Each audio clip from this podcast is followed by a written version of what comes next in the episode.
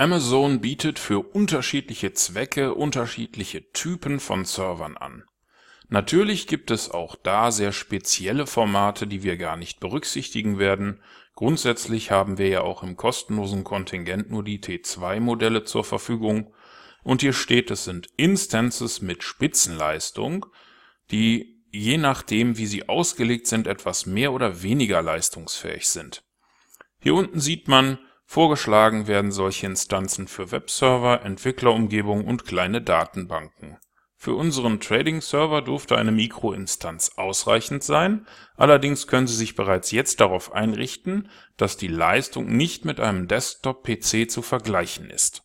Worin unterscheiden sich jetzt diese Instanzen? Die T2 Nano-Instanz beispielsweise hat nur 512 MB Speicher, während eine Mikroinstanz bereits mit einem Gigabyte läuft Außerdem listet Amazon hier ein CPU-Guthaben auf, was so viel bedeutet, dass sie ein gewisses Kontingent an Rechenleistung zusätzlich verblasen dürfen.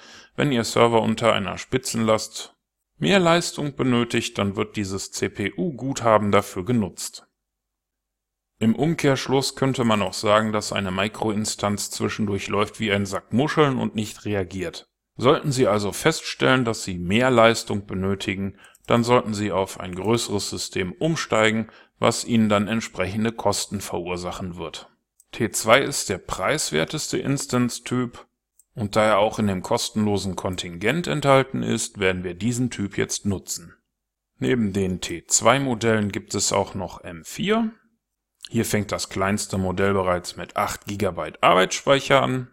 M3 ist etwas kleiner skaliert hier gibt es noch Instanzen, die für Datenverarbeitung optimiert sind. Und wenn Sie ein Großkonzern sind, dann wollen Sie vielleicht eine X1-Instanz mit einer Ausstattung von 1952 GB Arbeitsspeicher laufen lassen.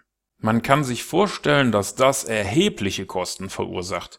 Darum macht es Sinn, vor dem Aufsetzen eines neuen Servers zweimal auf den Typ zu achten. Vergewissern Sie sich also, dass Sie eine T2-Instanz starten. Wenn Sie mit der Mikroinstanz nicht zufrieden sind, dann können Sie später immer noch hochskalieren